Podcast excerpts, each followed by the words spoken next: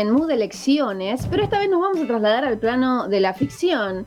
Después veremos cuánto de esto es verosímil y cuánto no, pero hay una serie que estuvo dando que hablar últimamente y se trata ni más ni menos que de El Reino. Esta serie argentina que la podemos ver en Netflix, ¿sí? que sigue la historia de un pastor evangélico que termina ahí como siendo candidato a vicepresidente, un, pastor evangélico con, mucha eh, con mucha influencia en, Argentina, en esta situación que nos exponen sus guionistas, y está en una fórmula eh, presidencial, hay ahí un accidente y termina como ganando más y más poder. Eh, ya lo saben, ¿no? Seguramente ya lo saben, probablemente ya la vieron, vamos a estar hablando de eso. Esta es una serie que fue guionada por Marcelo Piñeiro, que también la dirigió, y por Claudia Piñeiro, eh, Piñeiro uno con Y y otro con, con I latina. ¿La, han visto? Ahora después vamos a charlar, pero quiero saber si la vieron primero. Sí. Vi un par de capítulos y yo ya compartí un poco lo que pensaba de serie con vos. La voy a terminar de ver. Bien. Promesa de campaña de Daniel Perry. Te juro que la voy a terminar. Eh, bueno, ¿por qué estuvo dando que hablar? Porque, bueno, no es menor esta temática, eh, por lo que vamos a ver a continuación. Primero, una de las cosas a celebrar, eso sí, es que Argentina esté pisando ahí fuerte en Netflix. Ya ha pasado con Eda en su momento, pero bueno, una, una serie argentina, digamos, producida ahí eh, por Netflix, más allá de las que ahora vemos que se pueden ver por esa pantalla, pero son más viejas, como por ejemplo, ya hemos hablado de Ocupas. Eh, y que se ha filmado ahí un poco pre-pandemia, un poco en pandemia, tiene muchas figuras, eh, digamos, actores y actrices que pisan muy fuerte, como Mercedes Morán, eh, como Diego Peretti, eh, bueno, Chinari y, y, gente por el estilo. ¿Qué pasó? ¿Por qué fue noticia El Reino también? Por em, un comunicado que sacó en su momento la Alianza Cristiana de las Iglesias Evangélicas de la República Argentina, así era. y lo notorio en ese comunicado, bueno, primero lo que decía entre muchas otras cosas, que, no estaba de acuerdo con el contenido que se mostraba en esta ficción, estaban ofendidos en cierto punto. Esta, este, este grupo, eh, así era, estaba ofendido con el guion, pero particularmente apuntaban, entre otras cosas, contra eh, su guionista, contra Claudia Piñeiro, eh, un poco recuperando la militancia que esta escritora tuvo en el momento de la, campaña por la interrupción legal del embarazo y, un montón de cosas. O sea, atentando contra su militancia feminista en cierto punto. Eh, y también hablaba de, eh, no sé si han podido leer este comunicado, que después creo que incluso fue retirado eh, o algo así, pero bueno, en internet está todo. Y que hablaba de que la utilización de las industrias culturales con fines ideológicos, y a eso yo tengo para decir chocolate por la noticia, porque esto en el arte se hace permanentemente. Eh, y si bien acá, por supuesto, han salido sus creadores a decir esto es ficción, eh, y digo, bueno, ese es el reparo que hace cualquier ficción cuando presenta una historia de, bueno, estos personajes son no existen, cualquier similitud. bueno, no, no, no, hay, no hay lugar acá para, para decirnos nada quiero que escuchemos algunas de las cosas que ha dicho eh, respecto, eh, no, respecto de esto, pero que ha dicho a propósito de cómo crearon la serie su, guionista, eh, la, mismísima Claudia Piñeiro.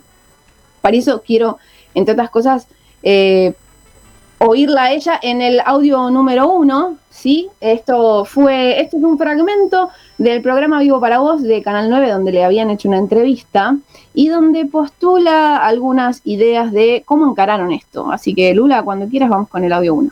Porque también uno siente, bueno, se ponen a hablar de lo de las iglesias porque no quieren hablar de todo esto, todo esto que está en la serie, ¿no? Porque por supuesto que la serie habla del poder, del poder político, del poder político lo puede ejercer una iglesia, la inventada, esto es ficción, esa iglesia que inventamos para esta historia, pero también el poder está en, en, lo que vos viste de, de cómo se maneja la justicia, en cómo se manejan los partidos políticos, en cómo se manejan no sé qué palabra ponerle al personaje de Osorio, ¿no? ¿Qué, ¿Cómo lo llamaríamos? El poder que está sobre los poderes, que no, pensamos que hay un poder por encima de todo eso, ¿no? Porque qué sé yo quién es el poder. Uno no sabe, pero que hay un poder, hay un poder.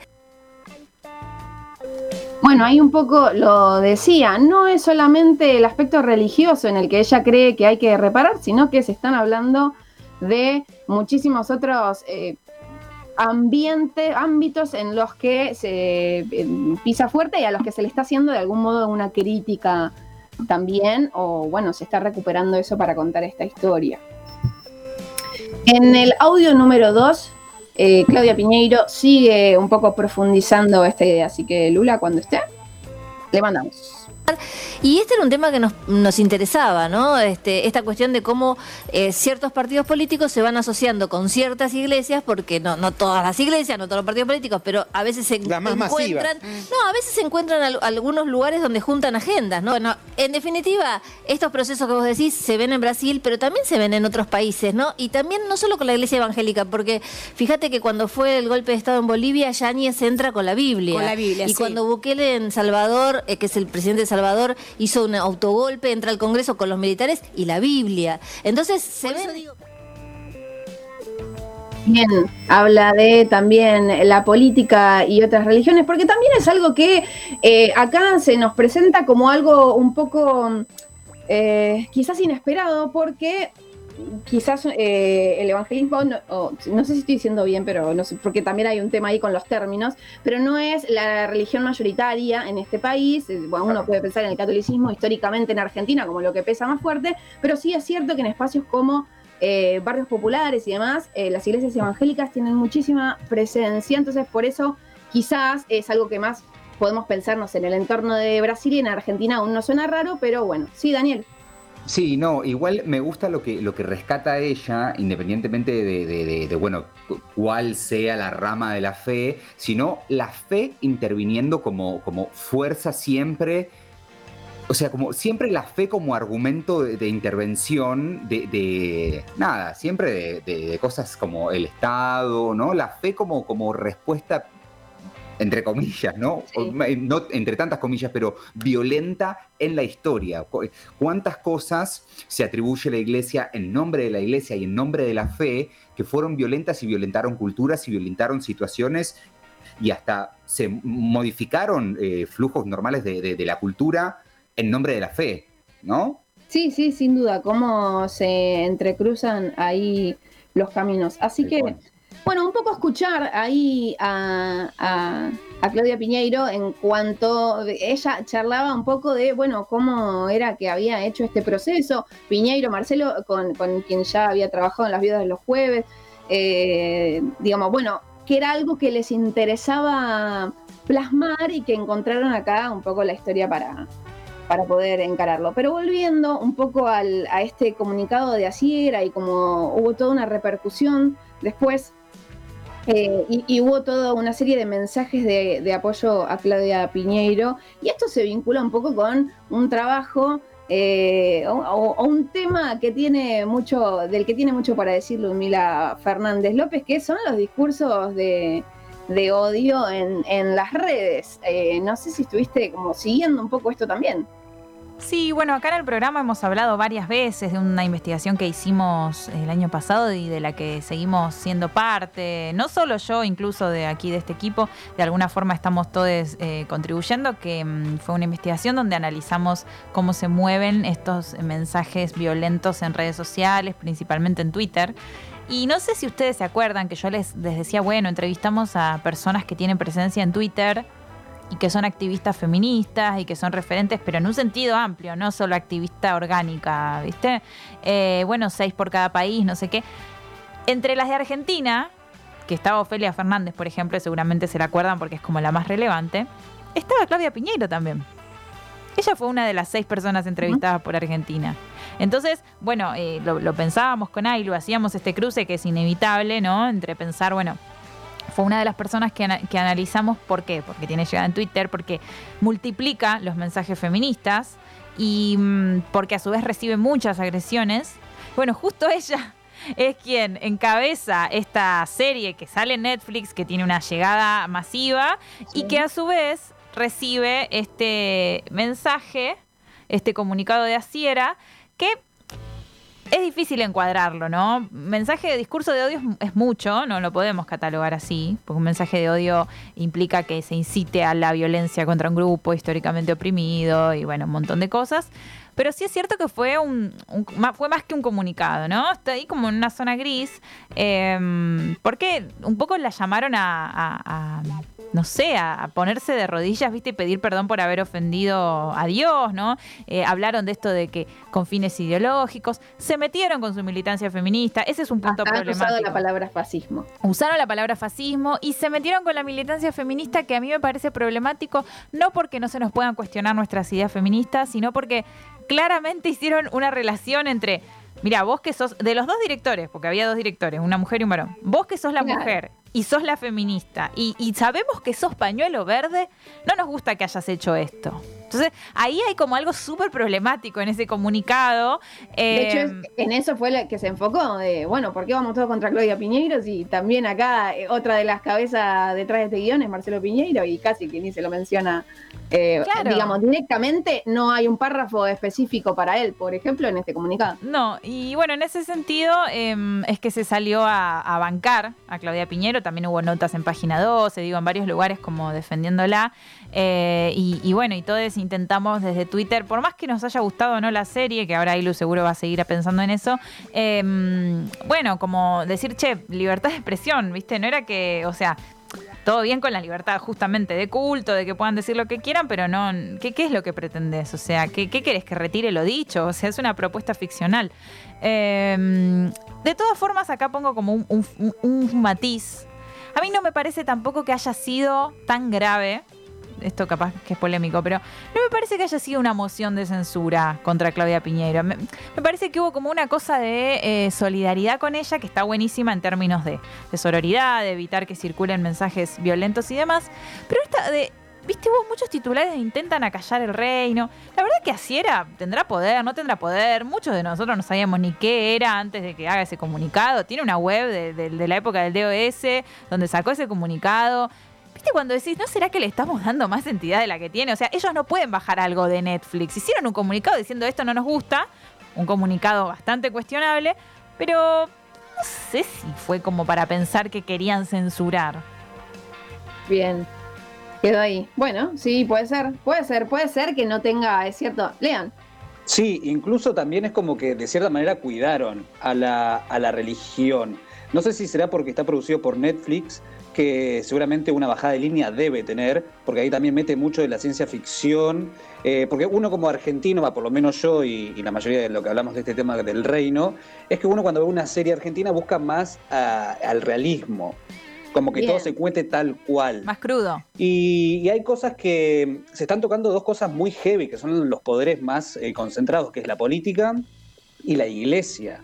Incluso la iglesia, de cierta manera, hay cosas que no terminan de decir todo lo que el trasfondo, porque hablan de cosas que nosotros ya sabemos de la iglesia evangélica, no están diciendo una novedad, entonces como que también pasa eso, como que se la cuidó un toque de cierta manera. No sé si había sido una bajada de Netflix o qué, porque seguramente la tendrá por el público que llega y porque también busca entretener. El reino no busca una bajada de línea, sino entretener. Y lo vemos en muchas escenas donde eh, no tienen sentido algunas cosas, como por ejemplo eh, no sé si se acuerdan lo del pescado, no sé, para que lo vieron, que dibujaba un pescadito y protegía a alguien. Eso es un guiño para la iglesia de que sí existe la fe, incluso como em, ejemplifican la fe, que eso me pareció muy acertado, de cómo ponen eh, en algo físico, cómo representan la fe. Eh, Bien. Bueno, interesantísimo lo que decís, Lean, por dos cosas. Una, porque eh, me interesa también profundizar un poco sobre el tema de guion, que también ha tenido críticas desde, bueno, hay cosas de guion, o hay cosas de cómo se dan los personajes y demás que, a, mucha, a mucha gente que lo vio por ahí no le terminaba de cerrar.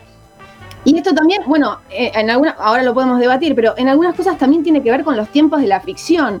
¿No? Digo, eh, Hitchcock decía, eh, las dramas son, o sea, las películas son eh, la, vida sin todas las partes aburridas. Bueno, acá hay que ir, hay que ir lo importante. Mucha elipsis.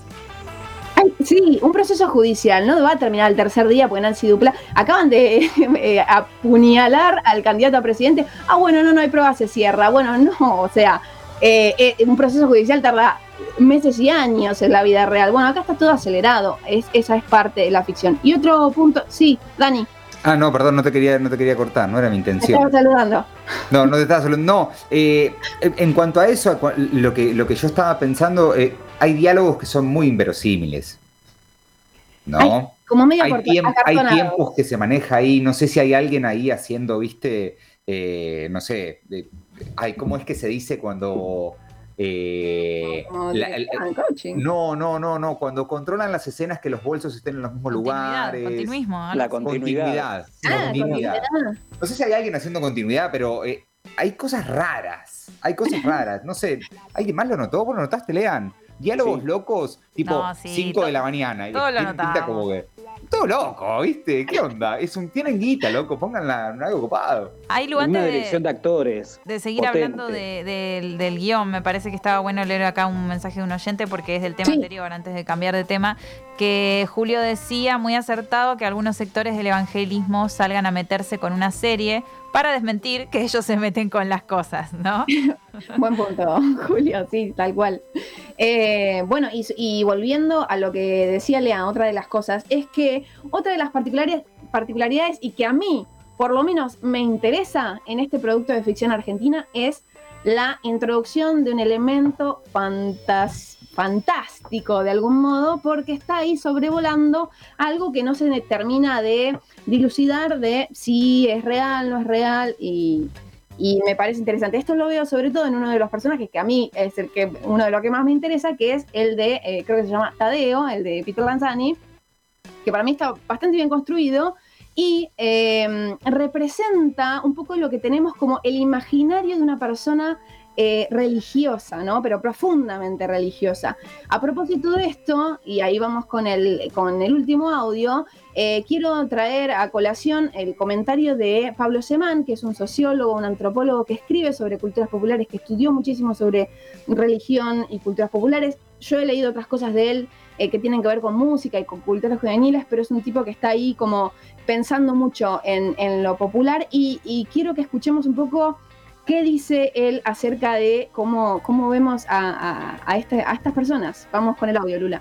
Por más que a veces hablen del más allá, uno se da cuenta, digamos, que el, que el, diseño eh, imaginario de su espacio es que hay un más acá y que vos estás en diálogo con seres que para nosotros son sobrenaturales y para muchos de ellos son inmediatamente presentes y Dios está en la vida cotidiana. Y uno puede decir eso es místico, infantil, providencialista, pasivizante, no sé con cuántos insultos. Y no, no es así. La gente cuenta con eso y además va al médico, pide aspirinas, hace huelgas, toma las calles y, vota en contra de gobiernos que le hacen mal. Todo eso hace la gente. Esto es un fragmento de un comentario que él hizo en El Hecho Maldito, en Futurock. Y bueno, me parece sumamente interesante porque esto se ve mucho en el personaje de Lanzani, porque es esto, es un tipo profundamente de fe, pero que a la vez tiene eh, uno de, lo, es uno de los personajes que más acciona en, términos de justicia en eh, la serie del reino. Y ese punto me parece, me parece que hay que prestarle atención y bueno, veremos porque se viene ahí la segunda temporada. No sé si quieren eh, opinar ahí algo más de, sus impresiones de esto y... No, ahí el tema, lo que, lo que planteaba Semanes eh, para pensar, nos dio directo nuestros egos progres, ¿no? Urbanos, clase medieros, que es, eh, bueno, y acá me hago cargo y hago autocrítica, como al principio, mirá cómo habla de los evangelismos y de los pañuelos celestes ahí en esa serie, que son todos súper malos. Y mm, bueno, y después viene un investigador que hace 20 años que trabaja con clases populares y con las diferentes formas de religiosidad que allí se dan y te dice, bueno, mirá.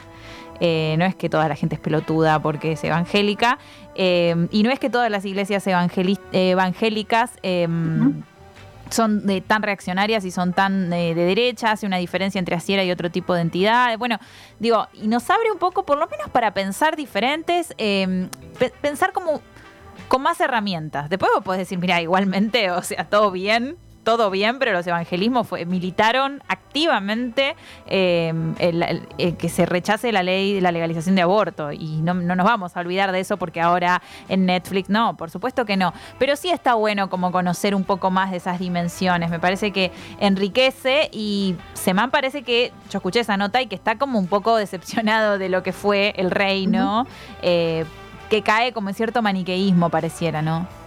Sí, esa es otra de las críticas también. Y pero también para pensar, más allá de las, de las cabezas de poderes de, las iglesias, o bueno, digo, de los personajes fuertes que se marcan acá, también pensar en como en, la complejidad o en la, en, la, en la, multiplicidad de capas que pueden tener, eh, bueno, todos estos otros personajes que representan, eh, no sé, seguidores de, estas iglesias, por ejemplo. Eh, así que bueno, sí, Lea. Sí, que también, al, como para concluir, ¿no? Eh, como que al reino también se le puso mucha expectativa de que nos deje algo, como que algo nos enseñe. Y eso es como que también es pensar que es una ficción. O sea, como ver vis a vis, que vis a vis de una cárcel no es así, es como de cierta manera juega con eso. Y es la forma de entretenimiento que más la gente consume. Y van a ir por ese lado. Creo que fueron por el lado más le iba a captar a la gente que a la parte popular. A los que más eh, críticas le van a hacer son los que miran el trasfondo de todo eso. Y creo que está bueno debatir en cuanto a lo que se dio ahora, pero que hay muchísima gente que también le gustó y también es válido. Sí, sí, sí, sin duda. Y aparte de esto, digo, eh, eh, un producto artístico, no por ser artístico, no tiene ningún trasfondo ideológico detrás, por supuesto, eso ya, ya está fuera de debate. Y después esto, hay, hay, un montón de otras cosas que se ponen en juego ahí y bueno, no se puede contentar a todo el público, eso creo que está más que claro. Hasta acá, porque se nos va el tiempo y 25 horas tiene que continuar. Vamos a, vamos a concluir con el fuera de serie del Real el día de hoy, en el que charlamos sobre el reino. ¿Querés bancar la comunicación independiente? Invítanos un cafecito en cafecito.app barra 25 horas.